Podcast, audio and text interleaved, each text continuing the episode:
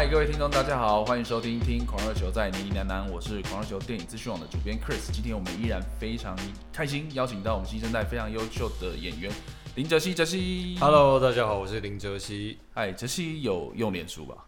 有，但最近。少用，我发现最近好像有的人很蛮多人开始要你知道戒脸书，对对对，可能然后上面看的东西已经看腻了，花太多时间在上面，而且大家就是然后啊今天去哪里玩啊，就买了什么东西，但其实这十年来，脸书这个社群平台算是制约或是改变了全世界的人，嗯，所以在其实早在十年前，二零一零年的时候就有一部。电影在讲脸书创办人马克·佐克伯的故事，就是社群网站，也刚好十年了，很快，那就又十年了，十年又十年。对，这部片是那个大卫·芬奇导的嘛，是就是大也是大家非常喜欢的一个导演，也是。啊、呃，对于细节很注重的一个非常优秀的创作人。这部电影其实特别到呃，昆汀塔伦提诺前阵子有说，呃，他是二零一零年代，就是这十年来他最喜欢的电影，嗯、就是没有之一的那种喜欢。哇塞，这么喜欢？对，就是以他一个你知道这种看阅片无数的导演来说，真的是我觉得是一个很高的一个荣誉。是真的，因为他不是，我记得他有当过那个录影带店店员，然后就是。一直看，一直看一堆，连亚洲很多什么，嗯，很很老的那种港片什么，他都看过。因为他不是那种科班出身，他就是大量看很多电影的那种导演，嗯、所以其实他的电影作品都是啊取样很多以前经典的片，是像刚刚泽熙讲到那种亚洲片啊，邵氏啊，吴宇森的动作片啊，像日本片，就把那些东西移植到他的追杀比的两集当中，嗯、所以。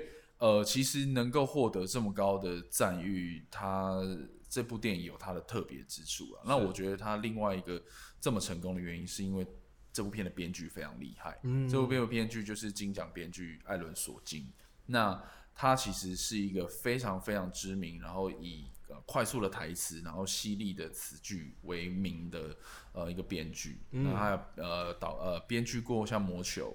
然后电视剧的话，可能像那种 newsroom 嘛，它其实就是，呃，很批判性的，然后台词会让你让像连珠炮一样，所以其实社群网，社群网第一第一场戏就很很体现这个风格。对，他第一场戏就是你知道很简单一个两人对话，但是你就知道那个杰西艾森伯格就是饰演的马克佐赫伯，就是噼里啪啦讲了一大堆。对，然后我记得好像是讲了七分七分二十二秒吧。他我他们因为那时候，呃，我看。导演在跟他们排练的时候，反正他就说：“哦，我觉得你们这场演得不错，但是因为你们刚刚讲了七分四十秒，然后这场戏最好看就一定要结束在七分二十二秒。我不管你们用任何方法，对，加快到七分二十二秒。所以，呃，这这个故事可能要再往前推，就是其实那时候艾伦索金写了这个剧本，嗯，然后呃，片商觉得哦，这个太长了，拍出来可能会到三个小时，就是。”你知道一部片可能一些排片的原因，基本上压在两个小时，其实是最好的。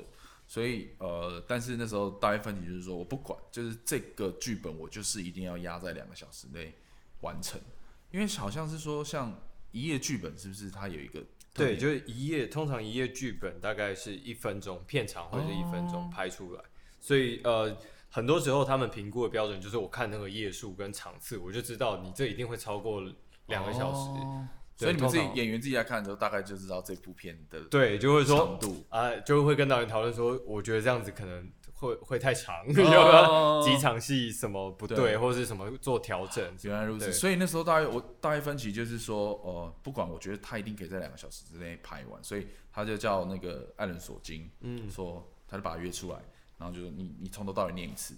就他真的就在这个时间内念完，但是没办法，因为像 Aaron Sorkin 他就是一个讲话很快的人，是，所以问题就是在于说要找谁来演男主角，最后就是锁定了杰西·艾森伯格。嗯，所以其实杰西·艾森伯格跟马克·佐克伯并没有很像，对啊，外形上什么，对，然后他也没有特别用一些化妆啊，就是你知道特殊造型，是。去让这两个人的你知道外外表是相似，但是我觉得他营造出来的那种。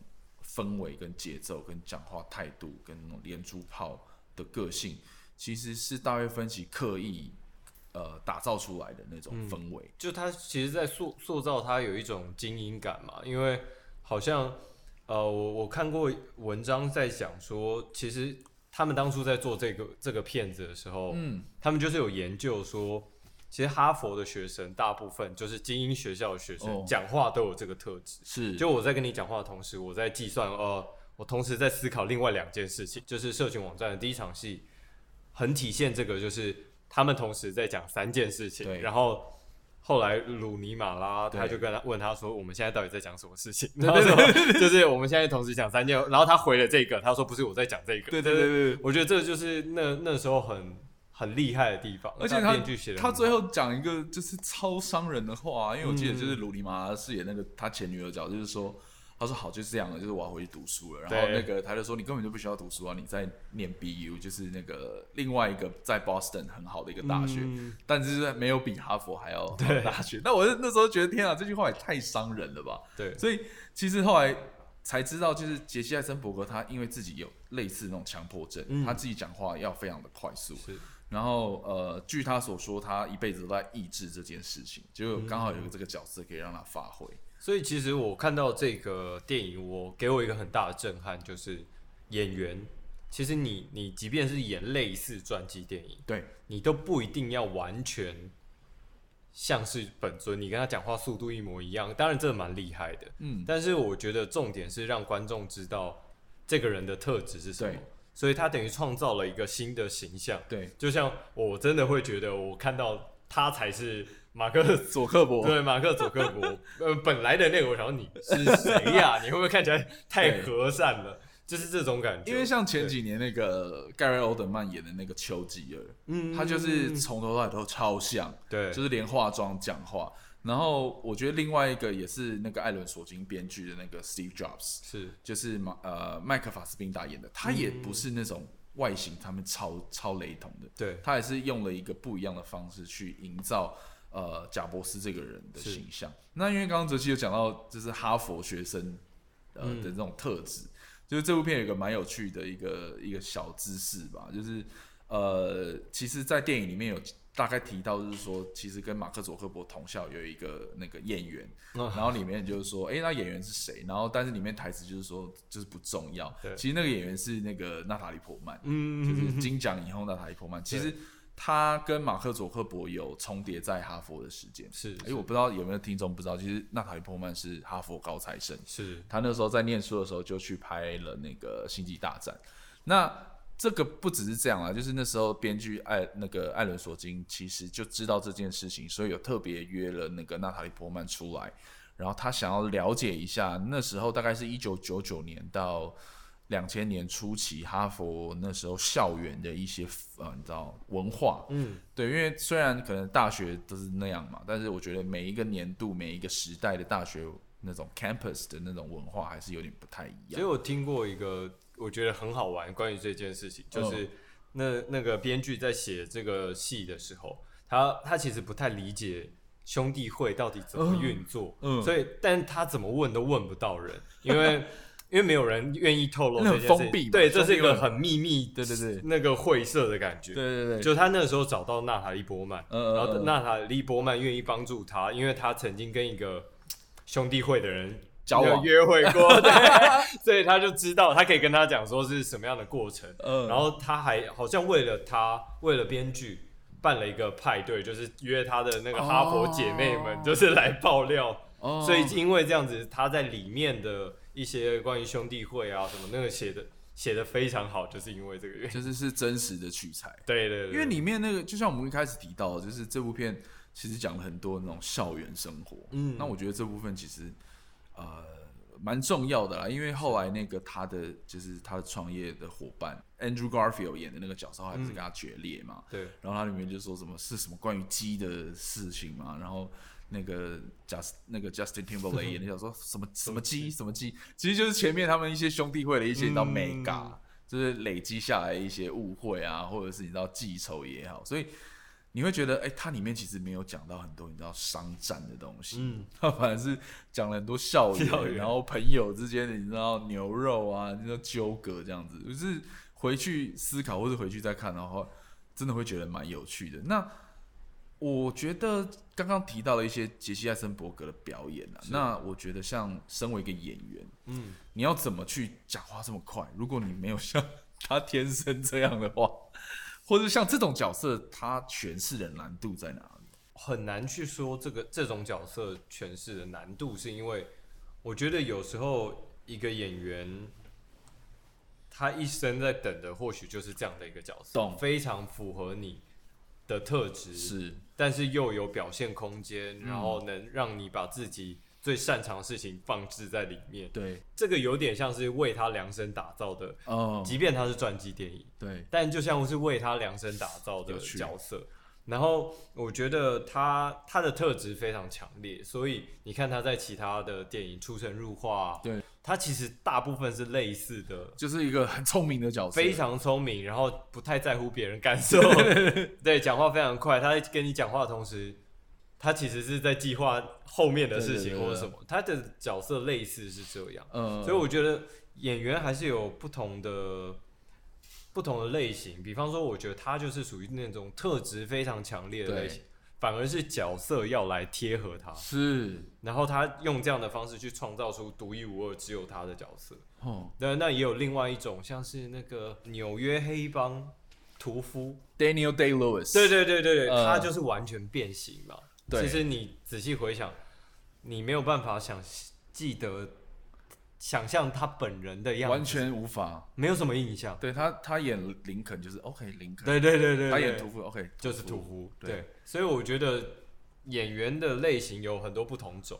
那还是如果回到技术，就是对于演员来说，我觉得还是要找到自己最适合的方式途径去达到角色。那如果今天真的要讲这么，就是像噼啪这样讲那么多，那只能练。我觉得那。就像就像我觉得导演给他们的方式一样，就呃，大卫芬奇不就是这样？他就给你个时间，你一定要念完。对，而且或者是说，我记得他的拍片方式是，他喜欢同一个镜头、同一个 take，要来一个呃一百次、九十九。他最近的新片跟 Amanda Seyfried 就说，哦，有一个镜头拍了五天，对，他非常恐怖哎。但我觉得这个很棒的一点就是，它会让。演员变成本能，这些台词你早就记得，你根本不会去想我什么时候要讲什么话，什么没有，就是噼里啪啦一直讲。可是你会讲到有情绪反应，嗯，所以我觉得反而这样能塑造出，就像你讲的，呃，要怎么样达到这个状态，或许这是一个方法。因为呃，这件事蛮有趣的，可能也可以稍微讨论一下。因为我们那时候在分享刚刚那个新闻的时候，就有人说，哦，他其实觉得导演用这样的方式不太好，就是他可能会就是让演员很累啊，但是。呃，就我所知，真的是有一些导演是用这样的方式，他需要你用最本能的方式去演出。但是我自己觉得，像大卫芬奇，他是那种非常追求精准细节的导演，嗯，他不是要可能要消耗到你。那我觉得，身为一个演员，你觉得这些如果碰到这样的导演，对，该怎么办？这是真的演到这样，还是你觉得说，其实他们的目的性是什么？就是如果导演很清楚他要达到的是什么，是他用很多种方式都是在逼迫你达到这件事情嘛。嗯，如果你本身直接能做到的话，嗯，我也觉得不会不一定会会是这个方式。嗯，所以我觉得有时候其实我有时候看一些访问啊或什么，会听到一些呃比较新的演员会说，为什么你喜欢拍电影，或是为什么你想当一个演员？他说我觉得拍片很快乐啊，是不是？那真的是你们没有碰到痛苦的经验啦。你说碰到那种就是要演超多次那种，不一定是超多次。我觉得拍片在呃演员在拍片的过程中会经历很多很不好的经验。但是如果成果是好的，所以其实我觉得片是这样。嗯、我们知道很多很有名的史史丹利库伯利克，他们对对对对对，他们都是这样，就是。你觉得他的片超级经典、超级好看，可是其实过程说不定超级痛苦、痛苦、不舒服、不人道。对，但那都是为了成就这样的电影。那我觉得每个演员就要在自己心里有一把尺嘛。我想要成为什么样的演员？我想要舒服过呢，哦、还是我要去成就经典？对，因为像那个刚刚泽西讲到那个斯坦利库伯利克，他也是。然后后来长大也才知道他就是恶名昭彰，对帝王，对，就是你会觉得他他电影都超经典啊，什么鬼店啊，什么发条橘子啊那些。然后，但是你回去看一些那种演员对他的评价，真的是他真的是很恐怖那种，他就是要你要你演到发疯。然后前阵子我有就是访问导演，或者看一些幕后花絮，就是他的那一场戏的他要表现的演员就是要很疯狂，嗯，但他的目的就是叫你重演演到你发疯。对对，有一些这是是他达到真实的一种目的。当然有很多导演会会是啊，比如鼓励型啊，有一些是陪着你一起哭，嗯、然后有一些就是我在现场激怒你说你凭什么当演员？你就是一个烂 烂演员，你不会演戏，说你要所有人在这边等你吗？说这种激怒你，然后等你真的发怒的时候，他要的就是当下的状态。演员辛苦的地方可能是这个，我得用我自己的身体跟心灵去，嗯，去逼迫自己。到达大家想要看到的那个状态，嗯，或者让大大家感同身受。嗯，但是最后我们得自己处理。嗯，这一块。那因为其实刚刚像泽西讲到那个 Daniel Day Lewis，就是大家都知道他可能是一个呃我们所谓的方法演技的演员嘛。那呃，哲熹你自己怎么看？就是也许像杰西·艾森伯格这种，嗯，你自己觉得哎，欸，是哪一种类型的角色是你觉得非常适合让你直接去演，或者是反过来说？哪一种方法演技的那种，你说某一个角色也好，你是想要去尝试看看的？因为就是说像呃什么 Daniel Day Lewis 那时候演林肯的时候，他是连他的签名都要学的跟林肯一样，一样对，那种很很投入的那种。依照每个演员的个性不同，适合的方法也不同。但是我自己的话，我喜欢都试试看。嗯嗯嗯嗯，就我喜欢。呃，实验，嗯，就是因为毕竟我们很幸运的是，我们前面有非常多的伟大的巨人，是是是，所以我们刚刚在看，比如说杰西·艾森伯格，伯格，然后跟那个 Daniel Day Lewis，对，他们两个极端，你就可以看得出来，哦，原来这样也可以，原来那样也可以，嗯、那我该用什么样的方式？所以我自己也尽量在。我的每个作品里面试着用不同的方式，是，但所谓实验就是有可能有成功，也可能失败嘛。但我们就要去接受这件事情，呃、然后慢慢找到自己的途径或者是方法。我觉得这蛮重要。哎、欸，所以像哲熹，你是会回去看你的作品的吗？我会啊，我会看，哦、我会看。因为刚我问这个问题，是因为杰西·艾森伯格他不看自己的东西的。哦，是哦，对他有说过他不喜欢看他演过的东西。嗯嗯。然后他私底下的人好像也是。呃，不会用手机，然后不用社群的那种人，哦、对，很酷。他这样，所以你回像你回去看那些作品，你就会知道说你下一次要怎么去做改进，还是？我觉得主要是我我自己看的话，嗯、可能会是看呃实际上的输出跟想象中的输出的差别是什么？对，所以主要就是比如说我现在想象的我生气有一百分，但我看播出可能只有八十分。那我就会知道说、嗯、啊，那可能该怎么做，怎么调整或者什么的，或是我这次用的方法不对，OK，对，我应该重来个一百次，我才会真的生气 之类的，真的是这样子。对，就是或许要遇到一个像大卫芬奇这样的导演，他就可以很精准的设计每个段落、嗯。今天很谢谢哲西来跟我们一起聊社群网站，谢谢。其实我觉得很多电影真的是要重新去看，不只是重新去看，你可能要去。细细的品味，然后拆解，你才知道为什么像这种你看起来好像就是一个诶很好看的电影，会被像昆汀这种伟大的导演评为这十年来最好的片。是因为这十年来真的出过很多很好的电影啊？为什么？凭什么他是第一名？其实像我们刚刚提到的编剧，然后表演，甚至大卫芬奇导演的一些风格，以及他本身故事的好看性跟流畅性跟通俗，我觉得都是取决或是造成一部电影经典与否的重要原因。是，我觉得大家可以回去再看这部片。真的要，我觉得要再看一次。而且噼里啪啦就讲完了。好，那今天非常谢谢泽西跟我们一起聊社群网站，那我们就下次见喽。